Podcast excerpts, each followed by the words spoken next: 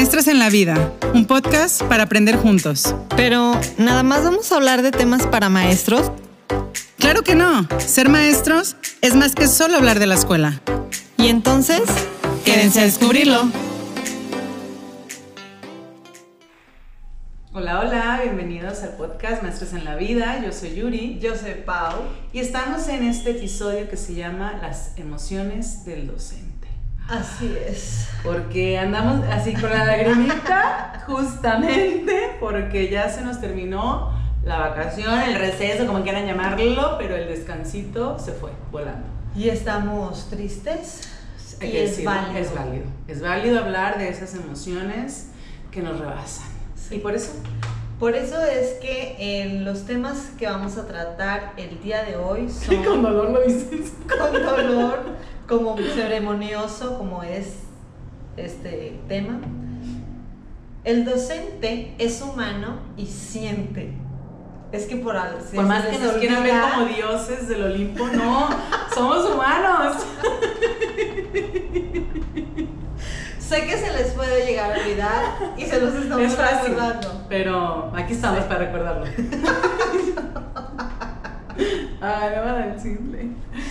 De la tristeza a la alegría, así, así.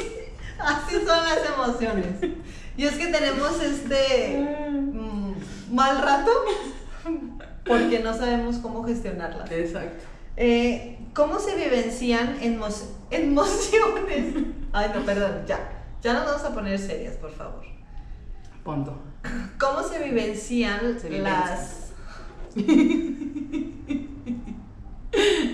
Perdón. Te ayudo. ¿Cómo se vivencian las emociones negativas en la escuela? En la escuela. Eh, el reto de tener buenas relaciones interpersonales, porque se sabe que es un reto interactuar con gente. Responsabilidad de trabajar con seres vivos.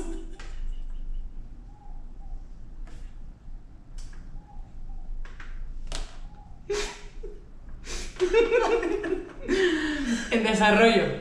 O sea, nuestros alumnos. Perdón.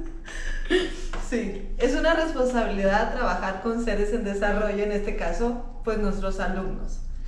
Ay, sean niños o sean adolescentes o jóvenes o hasta adultos. Adultos también, sí. Porque pues vean. Seguimos. Eh, y por último, capacitar, capacitar la gestión emocional del docente. La necesitamos. Aquí deje sus datos.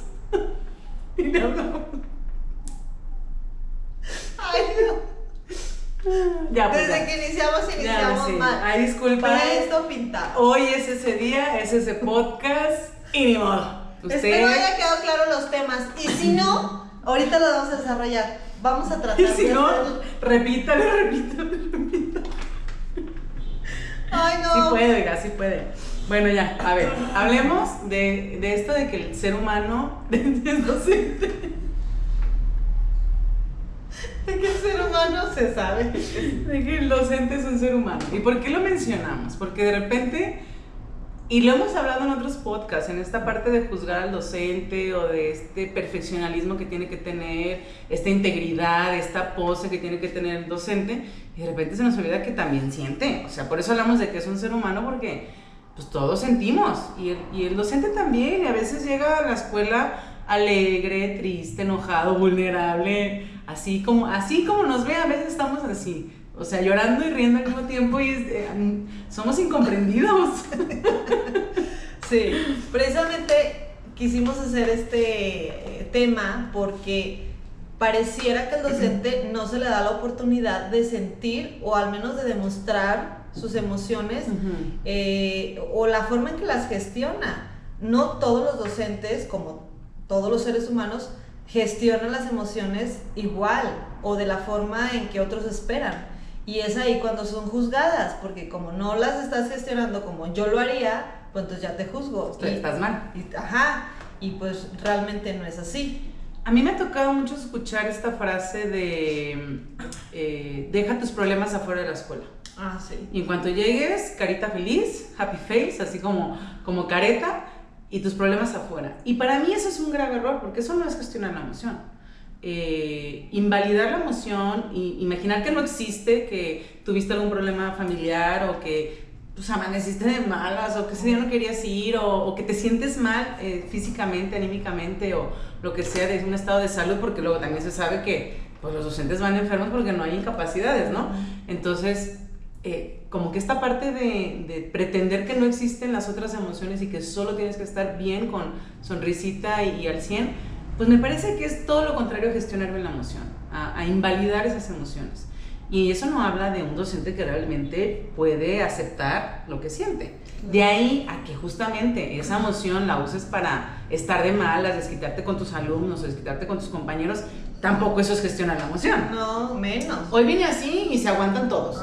Ah, hoy vino fulanita enojada, ni, le hablen. Ay, tampoco. Eso ya es inmadurez. Exactamente. O sea, creo que también ni una ni otra. O sea, creo que son como los polos opuestos y los, los eh, las exageraciones de invalidarla completamente o se friega todo el resto y ni modo, y vine así. o usarla para hacerte la víctima o para no hacer cosas o para, sí.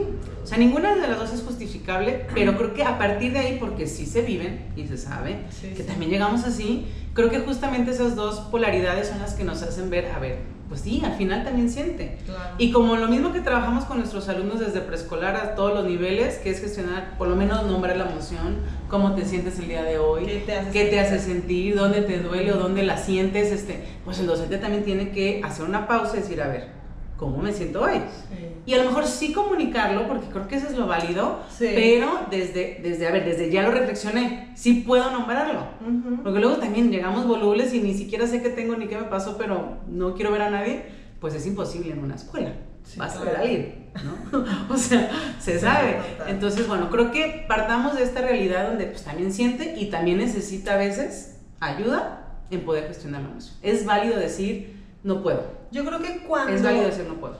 Sí, yo creo que cuando eh, tú, tú, tienes el, el ah, pues la madurez de comunicar esta emoción que tú estás sintiendo, es más fácil que tus compañeros, tus alumnos o tu equipo de trabajo, sea el, el donde estés trabajando, te puedan comprender un poco más. ¿no? Y, saben que hoy amanecí de malas, discúlpenme si me ven con cara larga, este, pero no sé, traigo ahí unos problemillas y les pedí, no sé, o sea, nada más les avisas y, tal vez ese día ni te hablen tanto, ¿no? O te hablan de otra manera, o sea, se pueden acercar de otra manera, entender que si quizás eh, les hablaste golpeado, no es personal, porque luego creo que muchas de las relaciones en los colectivos, que me ha tocado conocer colectivos que están, ay, o sea, que se llevan de la fregada y que, bueno, parece que se hacen algo imposible. Empezaron por no ser honestos y por una jetita y por un comentario brusco y entonces me lo tomé personal y ah, entonces ya es contra mí, entonces va a ver, yo le voy a hacer lo mismo.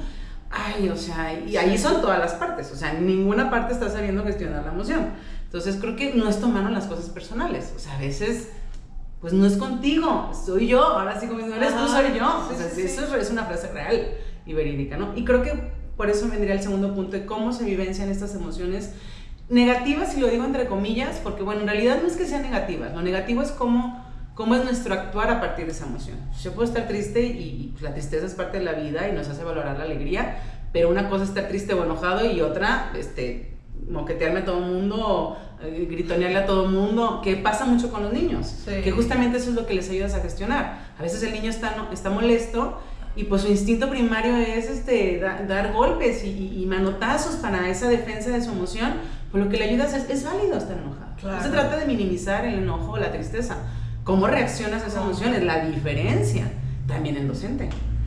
Sí, yo creo que las menciona uno así como negativas porque son las que menos se sabe gestionar, yo diría.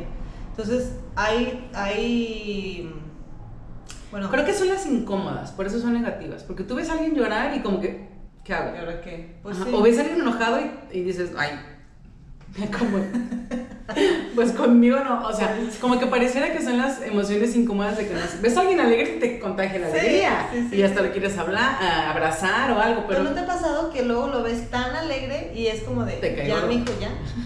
¿No? Bueno, sí. Hay una, hay una persona que conocemos las dos que siempre está... y es como de, ya, Supéralo. Sí, ya siéntese. Este, no me ando acordando ahorita, pero al A ratito sí. me vas a decir el nombre y apellido. Este, pues sí, sí puede pasar, sí puede pasar, pues, pero. O sea, cuando ya lo sientes medio falso, a lo mejor. Pues sí, tan, mm, pues Ok. puede ser. Bueno, Creo que todo en todas, exceso. todas, exacto. Las emociones en excesos, este, sí, son, son, pues no sé si malas, pero el cómo lo compartimos es lo que termina siendo complicado. Entonces, bueno, ¿cómo se vivencian estas emociones en la escuela? Yo, por ejemplo, he conocido personas que en la escuela o en el trabajo ll- llegan molestas y llegan arrematando contra ti. Y me parece que es una forma tan inmadura de manejar su, su emoción, porque ¿qué culpa tiene uno que tú vengas de malas o que te haya sucedido algo que te haya puesto enojado? Entonces, mm, es difícil porque tiene uno que llegar a trabajar sintiéndose de tal o X forma, pero me parece que si bien la frase que tú decías de que ya entrando a la escuela es como que ya Olvido. olvido lo que me está pasando, yo a lo mejor la tomaría de, de, o sea, hasta cierto punto esa frase puede ayudarte a controlarte un poquito.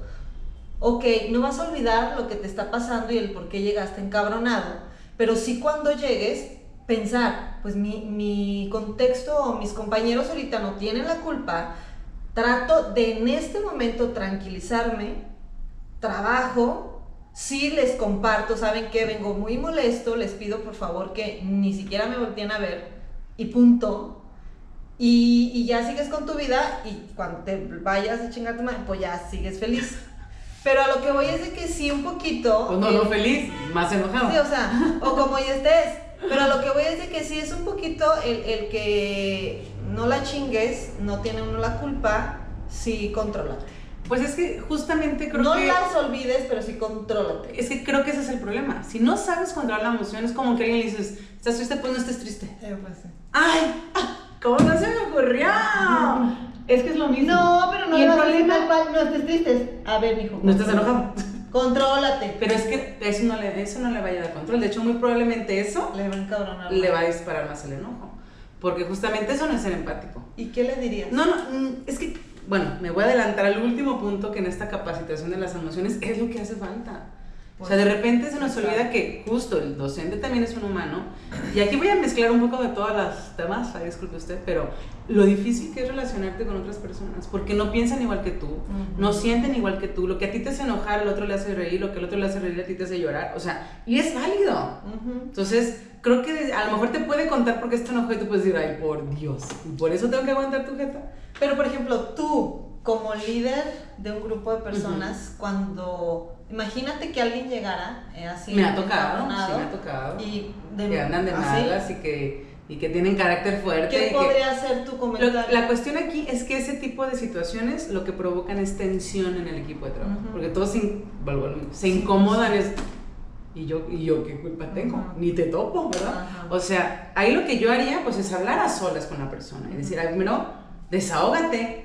Es que no puedes fingir la emoción, por más que quieras decir, la dejo afuera, tu cara lo va a notar, tu voz lo va a notar, tu actitud lo va a notar, por más que quieras decir, no, no, no. vas no, a no estar enojada. puede. Y si, no, y si no lo sacas, alguien va a ser el culpable, porque así pasa. Entonces te vas a terminar desquitando consciente o inconscientemente con alguien más. Y yo prefiero que sea conmigo que con mis alumnos. Porque Ah. bueno, yo trabajo en preescolar. Entonces los alumnos claramente no van a entender qué está pasando. Ujú. Entonces, antes de entrar a grupo es, a ver, a solas, sin tener que exponerlo Sí. o exponerla con el demás colectivo, porque a lo mejor no, este, ven, ¿qué pasó? ¿Qué tienes? ¿Te veo eh, enojada o exacerbada o qué pasó? A veces no quieren hablarlo, se entiende, ok, te entiendo, pero aquí estoy, aquí estoy si me necesitas, saca la emoción, necesitas tiempo, me quedo con el grupo. Mm. Te quieres quedar un ratito sola para que se te baje, para que, o sea, le das la oportunidad del acompañamiento emocional. Porque a lo mejor ni siquiera sabe si está enojado, si está triste, si está, o sea, traes todas las emociones, dependiendo de lo que pasó, ¿no? O sea, me han tocado casos difíciles y que tienen que ir a trabajar porque ya no tienen días económicos o son interinos o no hay incapacidad o se están sintiendo de la patada este, físicamente, se le ve que trae ya temperatura. A veces digo, vete, no tienes incapacidad, conmigo no hay problema. ¿De qué me sirve que estés aquí si no estás siendo productivo? Ah. Vete a descansar. O igual, si te, la emoción sobrepasa, vete a tu casa. No pasa nada. luego lo hablamos. Luego reponemos el día, vemos cómo. O sea, creo que apoyar en lugar de invalidar es lo que puede hacer la diferencia. Tampoco se trata que si ya ves a una persona que todo el tiempo dices tú, a ver, pues ya, ajá, ya le dices, mira, yo conozco este, estos tipos de acompañamiento emocional, ve cuál se te acomoda, o sea, pide ayuda, ah. porque no estás pudiendo solo. Sí, total. Entonces, y creo que eso a veces no lo hace el directivo y a veces sí lo puede hacer un compañero. A veces claramente tienes más afinidad con unos y con otros y en lugar de decir, déjenlo solo ahí, este, que se esté ahogando en su vaso de agua, pues a lo mejor lo que necesitas es un abrazo. Muchas veces, cuántas, o sea, las personas que son muy renuentes a compartir la emoción, los abrazas con un poquito de fuerzas y se sueltan. O sea, es un llorar y es un mar porque pues vienen tragándose la emoción. ha pasado gente que, que, que, te dice, no me digan no. Y, y, luego dice a otras personas, ¿quieres un abrazo? No. Cuando dicen no... Es porque se van a... Pero yo soy de las de que...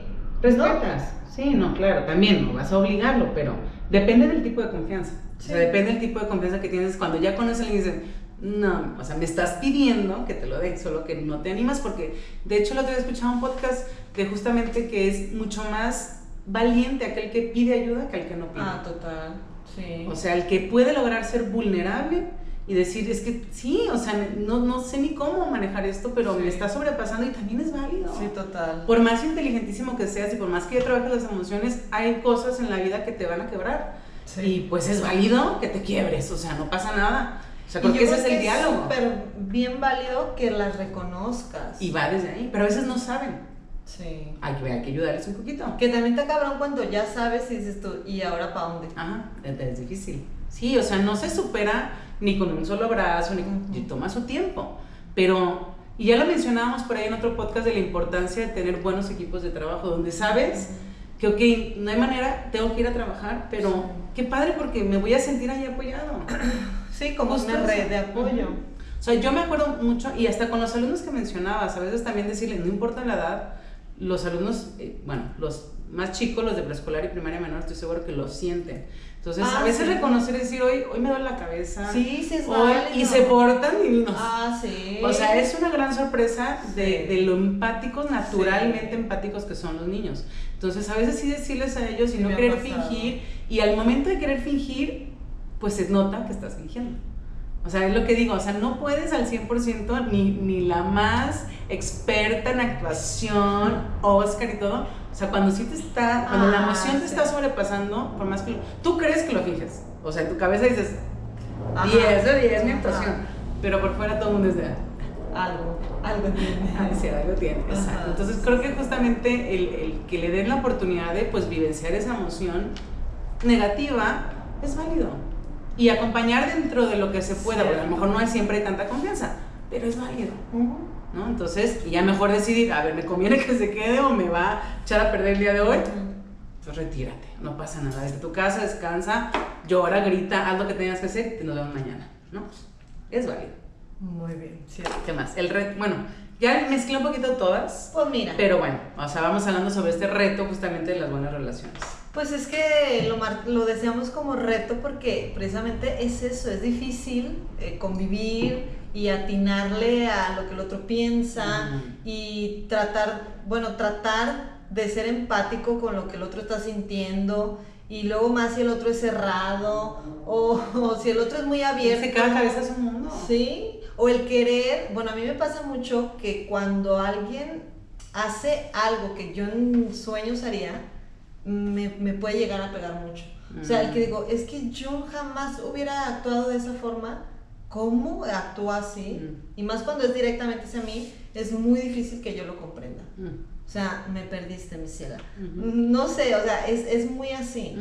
y, y, sé que también pasa que, que, no porque no actúen de la forma en que tú lo esperabas, pues sea malo. Exactamente. Entonces, el empatar eso y el comprenderlo, ahí está el reto. No, y sabes qué? que a veces, de verdad, por más, o sea, súper empático y gestiona la emoción y por más este, acá mantra y todo lo que tú hagas en tu vida para amor y paz, va a haber personas que no te caigan bien. Ah, sí. O sea, por más que seas empático y todo, va a haber personas que no, que no puedas congeniar. O sea, soy empático, no me caes bien, bla, bla, lo que sea, o soy respetuoso, pero pues no, no, no, haga lo que haga, no va a haber poder humano que te la lleves vaya, es que iba a decir bien, pero no, al contrario, más bien, no te va a caer bien, pero justo por eso no te la tienes que llevar mal, o sea, no tiene que ser, Ah, sí, no sí. tiene que ser guerra. Exacto. O sea, puede no caerte bien, puedes no este, simpatizar con su forma de pensar o hacer o actuar, etcétera, pero pues, puedo ser respetuoso de, claramente, yo no lo haría, no congenio, pero dentro de lo que cabe le funciona, cada quien su vida, Ah, sí. y ser dentro de lo que cabe compañeros respetuosos, quizás ni siquiera buenos compañeros, pero respetuosos, Ujú. Y ya está ahí. Saber que jamás vamos a ser amigos ni amigas, y, y si me voy de aquí, espero no volverte a ver. Ah, exacto. Pero no por eso tendría que haber guerra en la escuela, porque Mm. luego de repente, y los alumnos son muy listos que se dan cuenta los maestros que se la llevan mal, y mal, mal, o sea, mal de literal, parece que están viendo nada más cómo ponerse el pie. Sí. O sea, hasta con los papás, con el director, con el supervisor, y dices, ay no, o sea, qué necesidad. Y en todos los tipos de maestros, y en Sí, siempre hay. tipos de maestros no, en todos los tipos de trabajo y en Ah, sí. todas las relaciones, Relaciones humanas sociales, va a pasar. hay gente es así. normal. Entonces, sí, yo creo que todo cae y el secreto es el respeto, porque en cada podcast nosotros tenemos un secreto. En algunos es el punto medio, en estos, en otros son el respeto. Ujú. Y es que sí, precisamente lo que decías, no, no concuerda o con él, con sus ideas, con su forma de actuar, pero pues respeto, Respeto. eso mientras no dañe Ajá, mi integridad mi integridad persona. o, o a otras personas Ujú. que yo quiera intervenir por ellas, pues sabes qué, Cada quien su vida. Ujú. ¿no? Y justo en el tema de la responsabilidad de, de trabajar con seres en desarrollo es porque somos un reflejo. Entonces, me parece muy incongruente que en planes y programas venga la parte emocional, desarrollo socioemocional, a partir de nombrar la emoción, gestión, bla, bla, hasta lograr la inteligencia emocional, si quienes eh, tratan de enseñar esos temas se quedan en lo conceptual porque, porque no lo pueden vivenciar. Y yo creo que ahorita una palabra clave que acabas de decir es enseñar y yo diría que es... mm, Sentí que ahí estaba la respuesta. ahí está, ahí está la respuesta. El apuntador. Este, no, la, la, la- es que yo no, lo- yo no diría enseñarlo, pero a la vez sí se enseñan, pero es como vivenciarlo, vivirlo, Pues ese eres el reflejo, o sea, como todo lo que se enseña. O sea, el reflejo arrastra. Tú puedes decir conceptualmente que esa es la parte de la enseñanza, porque claro que partimos desde lo conceptual, este, teórico conceptual, pero si tus acciones contradicen lo que estás Ah. diciendo y tratando de enseñar, pues claramente va a ser paradójico para el alumno. Sí. Y lo mismo en casa, muchas veces, y cuántas veces nos topamos con eso de que en la escuela les enseñamos cierto tal valor X, Y, y, y luego en casa en casa, no hay manera que lo puedan validar y dicen, pues no es cierto. Sí. Si yo veo que les funciona a mi familia, me quedo acá. Entonces, es difícil esa integridad del ser humano, ¿no? Entonces, pero tenemos que hacer lo que nos toca hacer. Entonces, si yo le estoy diciendo a mis alumnos que se lleven bien, que sean, que convivan, que se respeten, que toleren, que bla, bla, bla, la responsabilidad, bla, bla, bla, y yo no puedo ni siquiera darle el saludo a mi compañera de grado, dices, "Ah, ¿qué está pasando? O sea, Claro. porque desde ahí, desde lo básico. Entonces, bueno, tenemos que partir desde ese ejemplo. Si me cuesta trabajo, si claramente se ve que trato de romper las normas porque no me parecen y porque soy rebelde sin causa, pues los alumnos lo van a notar. Ujú. Que fuera tú quieres llevar otro tipo de trabajo, pues, pues ¿dónde está el equipo? Entonces no le pidas a tu grupo que se la lleve increíble si tú no puedes llevártela bien a secas, aunque sea con tu equipo de trabajo. Para mí ese es el reflejo. Sí, y, y yo pienso que al- siento como un sueño guajiro el que haya capacitaciones de, emociones para maestros, o sea, de, la gestión de emociones para los maestros. Ese creo que se quedan, volvemos a lo mismo, en lo concep- teórico conceptual. Porque claro que ha habido diplomados y talleres donde hablan de la, de la parte socioemocional, que pues se inicia desde los niños y pues también se trabaja un poco con el docente. De hecho, todo el año, el ciclo escolar anterior, en casi todo, y desde el anterior Ay, que, pero no, que fue, a, eso voy, a eso voy. Y desde el anterior que fue en pandemia, o sea, hubo mucha injerencia en los consejos técnicos escolares para hablar de la parte emocional del docente. Como tratando de que justo, que se desahogara y que pudiera tener un espacio de desahogo, pero dices, pues sí, pero me ando desahogando con los que están igual o peor que yo, pues ni nos ayudamos ni nada, necesitamos un especialista. Sí. Entonces, cuando hablamos de, de- de capacitar la gestión emocional, implicaría en este sueño guajiro que yo también tengo, que en cada colectivo, o por lo menos en la zona, sí existiera un psicopedagogo para docentes, no solo para los alumnos. Exacto. O sea, un psicólogo, no sé, algo que, que sí atendiera la parte emocional, porque las relaciones humanas volvíamos en un reto, pero no solamente con tus compañeros de trabajo, son las relaciones cada mes o algo Ajá, así. exacto, son con tus alumnos y los que trabajan con adolescentes, pues ni se diga, bueno, y ellos dicen lo mismo de los niños, ¿va? Pero bueno, cada Y quien yo lo creo suyo. que con adultos peorcito. Y, con los, y trabajar, con los, trabajar con los papás, o sea, es como de, tengo mil personas a quien no le gusta, está bien difícil, volvemos a esta parte de los docentes, dice, pues es que sí quisiera, pero no puedo abarcar a tantos, o sea, entonces necesitamos el acompañamiento. Creo que partaría de ahí, no nada más como, como los diplomados que sí se han dado, yo he tomado algunos, y lo que me quedo viendo es, pues es que se quedan muy en lo, esta es la emoción y bla, bla, bla, pero ¿dónde empieza la práctica donde sí pueda hablar de mi emoción? O sea, no hay tiempo, ¿verdad? O sea, imagínate tantos docentes. No, pues se nos va la vida. Entonces, quien, por lo menos por zona, y ya el docente diga, hoy necesito este, mi desahogo, voy, Ah, sí. y saco una cita y, y bueno, me parecería. Que claro, también implica lo personal. Pues a lo mejor si yo tengo los recursos y puedo atenderme por fuera, Sí, pues bueno, busco mi mejor terapia. O sea, desde ir a meditación o ir literalmente a terapia psicológica o musicoterapia o a veces sacar las endorfinas, ir a bailar, ir a hacer ejercicio, ir, todo eso ayuda a que la mente, ya teníamos Sí. un podcast de eso, o sea, Sí. se, se relaje un poco y diga, bueno, a ver, creo que no es tan grave el problema como lo estoy haciendo en mi cabeza, Ujú. que muchas veces pasa así. Pero sí, sería lo ideal, que sí, o, o desde las normales, ¿no? O sea, esta parte de, de- de que ya viene la gestión desde, desde que ya salen profesionistas, pues en un área de la parte socioemocional para que también puedas brindar a los alumnos. Nosotros ya Ya lo habíamos mencionado. no, no, no vivimos esa experiencia, pero los que vienen, ojalá. ¿Te acuerdas que decíamos que al momento que te dieran la plaza, estaría también padre que ahí gestionaran al maestro, evaluaran eh, esta pues, parte socioemocional con la que E tiene? identificar, pues algunos ya llegamos bien dañados o no, Sí, quién sabe, ¿no? Sí, antes se hacía, se perdió y bueno, pues me parece que es muy importante, no debe haberse quitado nunca y al contrario, eh, actualizarse esa, ese tipo de evaluaciones. Y por eso a veces el docente no es capaz de ver que el alumno la está pasando mal. Ha habido casos catastróficos en secundarias y prepas donde pues claramente los alumnos toman decisiones pues radicales y todo el mundo, ¿y el maestro dónde? ¿Y cómo lo vio? Pues a veces el maestro está con sus propios traumas y está con su propia gestión que ya no le permite ver si el alumno lo necesita y más teniendo 50, 60 alumnos dices, pues ¿a qué horas? ¿no? Exacto. Entonces, pues sí se requiere, se requieren especialistas. El docente no es especial, no es psicólogo, no es terapeuta, no. Y algo también, ¿sabes qué importante? Es también no dejarle toda la chamba a, a las, a, a los altos mandos de que, bueno, yo como docente, pues espero que me pongan un Ah, sí. psicólogo en mi zona, ¿verdad? Que sería lo ideal y es este sueño guajiro que decimos, pero qué padre sería que tú como persona dijeras, no, no me siento bien o, o hay algo que se me... eh, que se me dificulte gestionar en cuanto a emociones, en cuanto a una situación, busques tu ayuda. Eso sería, no hombre, Sí, esa es la parte de la responsabilidad individual. O sea, al final, pues como docentes ya somos adultos, entonces sí puedo darme cuenta que tengo un área de oportunidad y si ya por más que la he intentado trabajar yo, me doy cuenta que afecta a mis personas inmediatas, pues pues pide ayuda. Sí. Tiene que ver con esto, la capacidad de pedir ayuda, es decir, no estigmatizar Ujú. la ayuda, ya sea de especialistas o, a veces hasta las amistades, de poderles decir realmente qué está pasando contigo. Sí, seamos responsables con nuestra salud emocional.